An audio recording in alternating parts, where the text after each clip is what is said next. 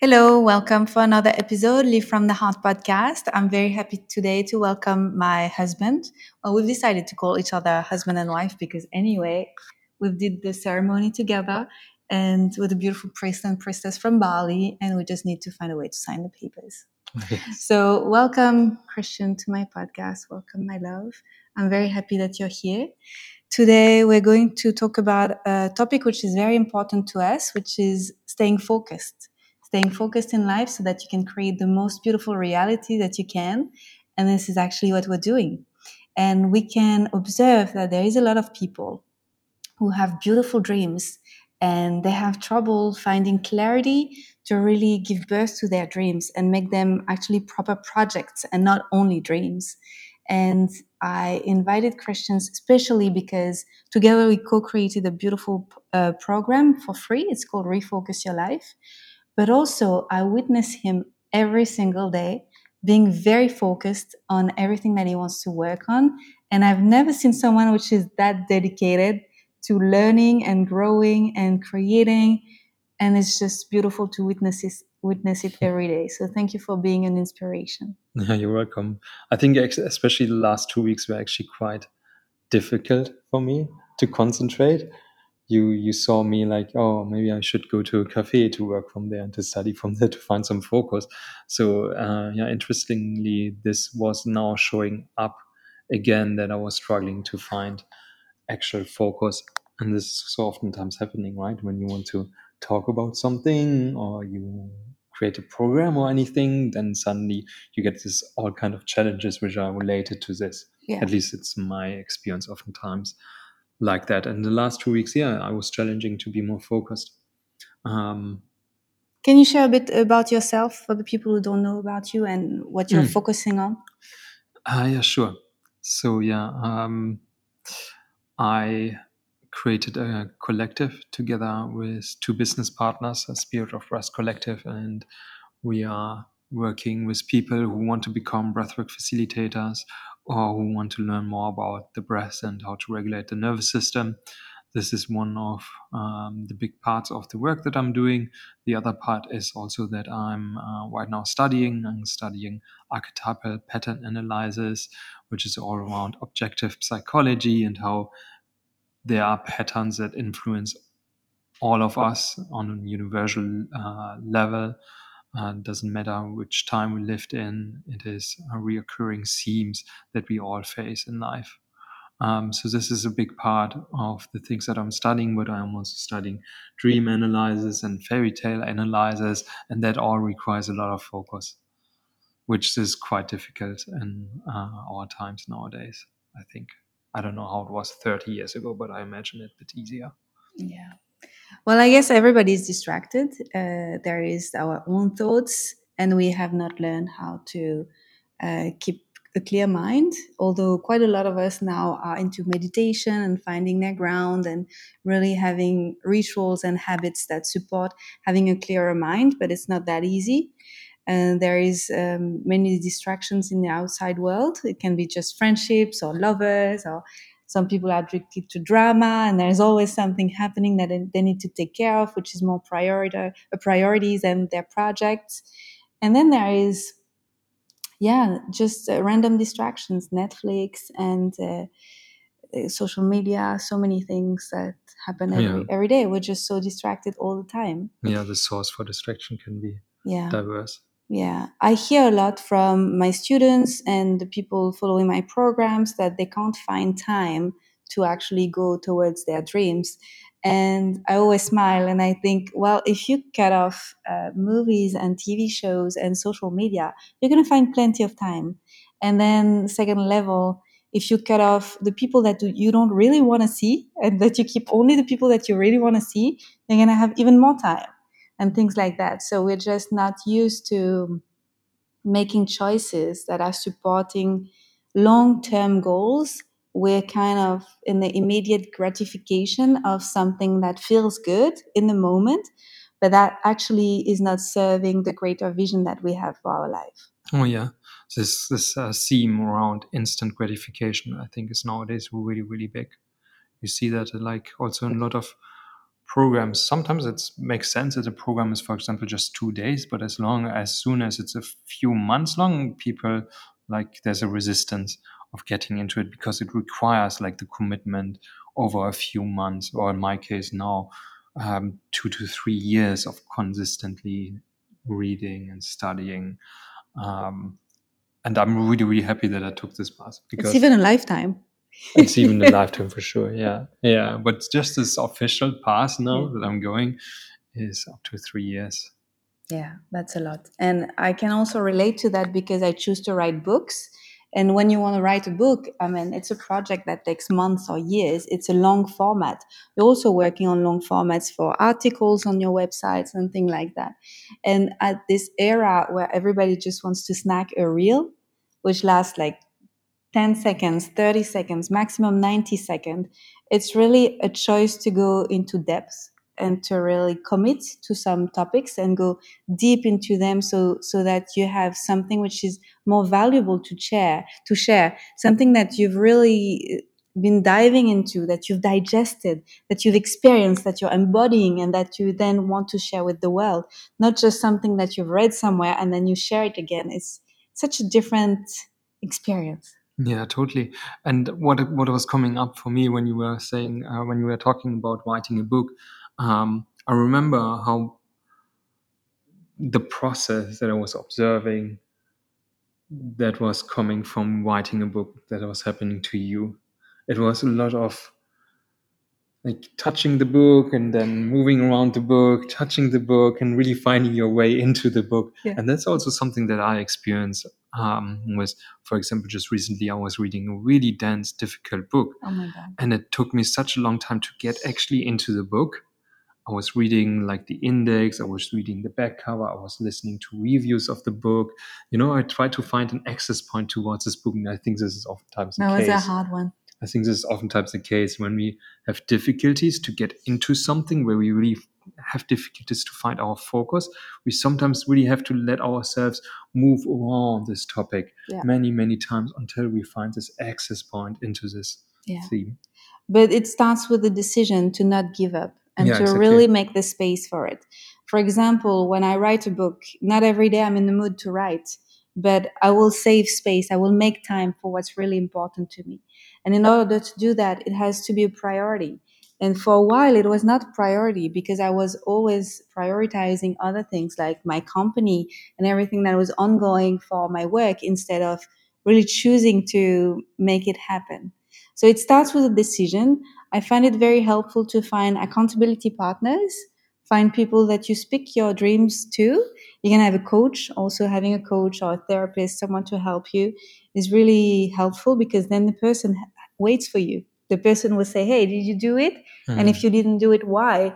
And then you explore why, because maybe you've got many resistance that you can dive into and really explore because there are parts of you which are finding maybe not safe to move towards this dream, this specific dream. So this is fascinating and very important.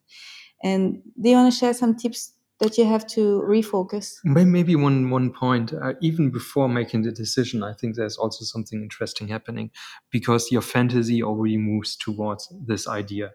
So it's really alive inside of you and i think at this point it's not only about making the decision to commit yourself to do that but also committing yourself to just start really playing with this idea in your mind listening to podcasts around these themes like really nurturing your fantasy and then obviously at some point you really have to make the decision to go for it. Um, and that's obviously really important. And your question was around what? Tips to refocus. What's to useful refocus. to you? Well i know i think um, two things i already mentioned like really just playing with the idea in your mind really nurturing it by listening getting getting inspired by, uh, by other people or books or podcasts and so on the second thing is then really making the decision okay, now you will have concrete actions to follow this fantasy that you have. And then there are really, really practical things that you can do.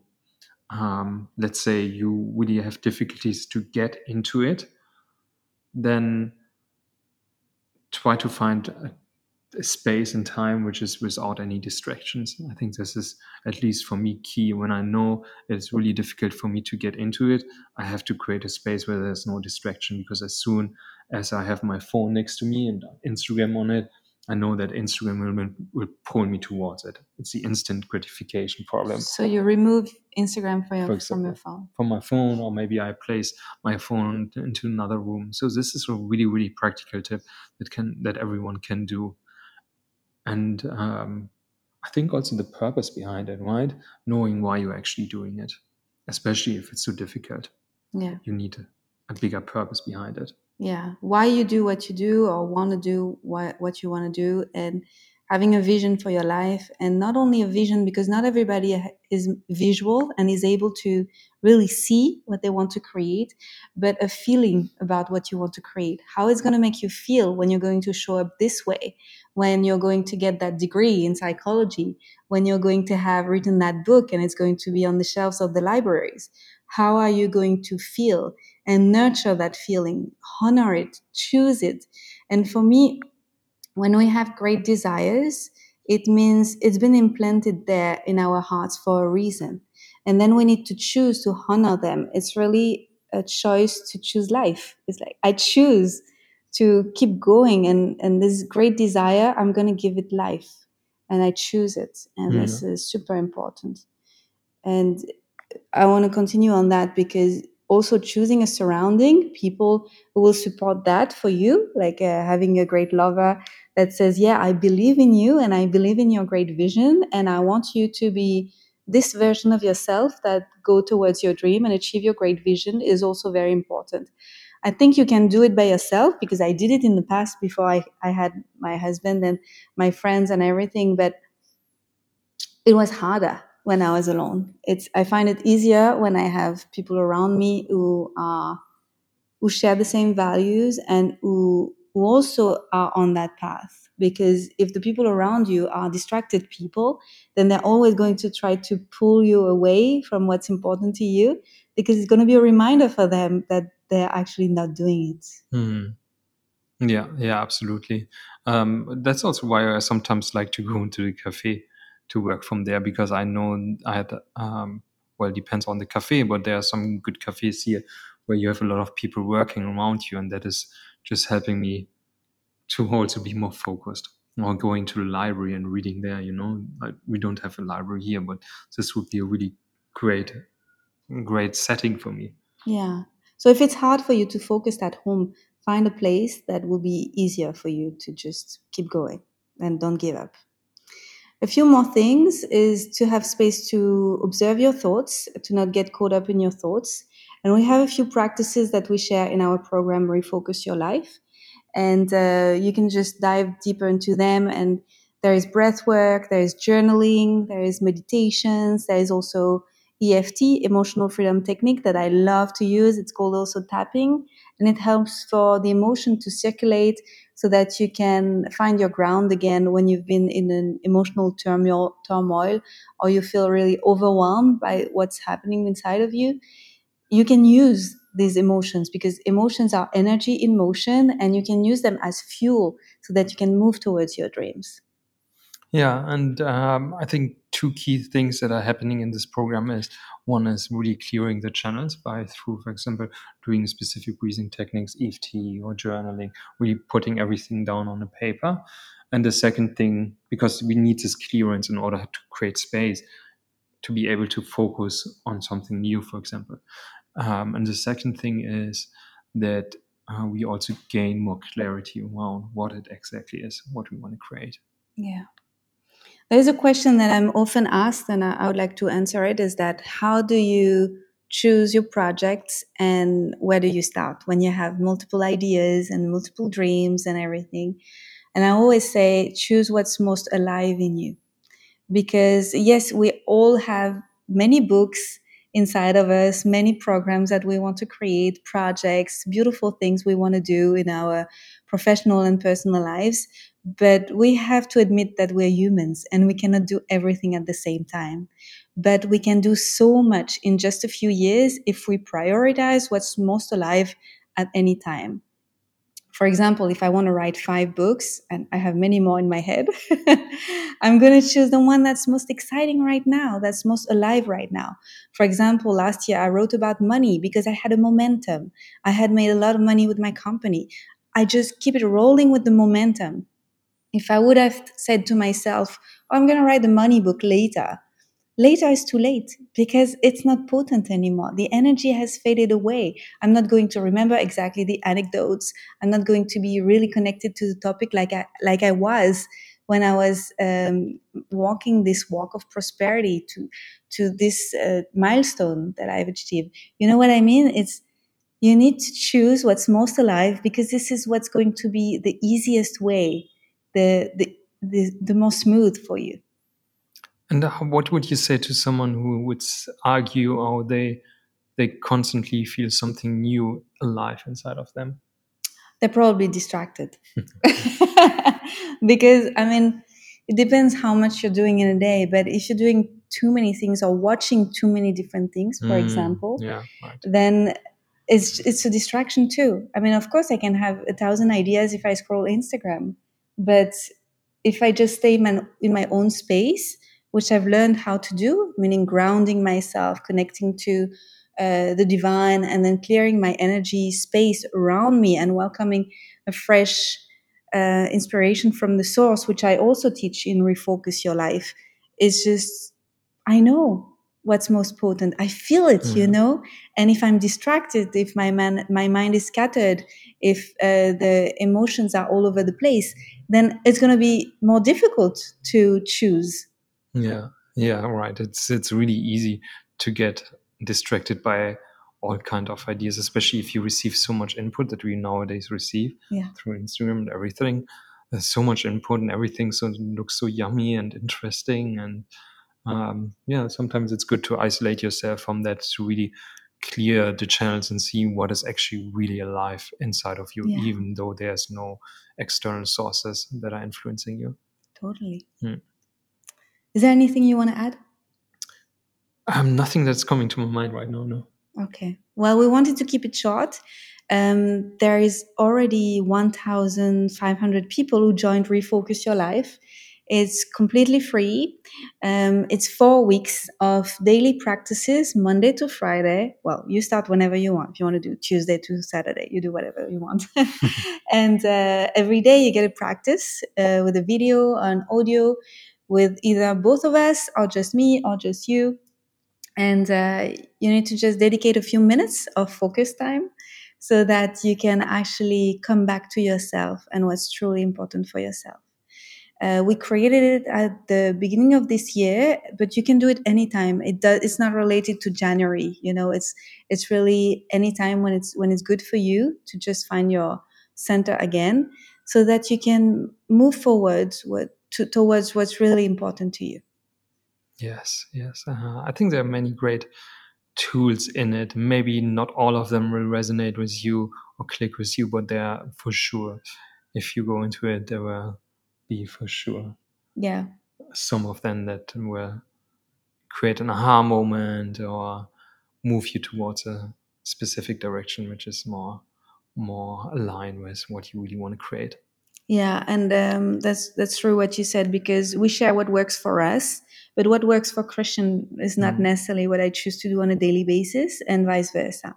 So you've got multiple exercises and practices, and then you get to choose the ones that resonates with you. All right. Thank you. Thank you.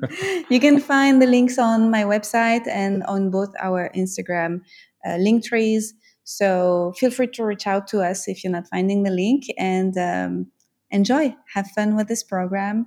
Refocus your life and please just give give life to your dreams because if they've been um, put into your heart, there is a reason and uh, honor them. If you've enjoyed this episode, please share it around you. Um, to your communities and friends. And you can also give it a review, five stars on Spotify and Apple Podcasts. See you next week. See you. Bye bye.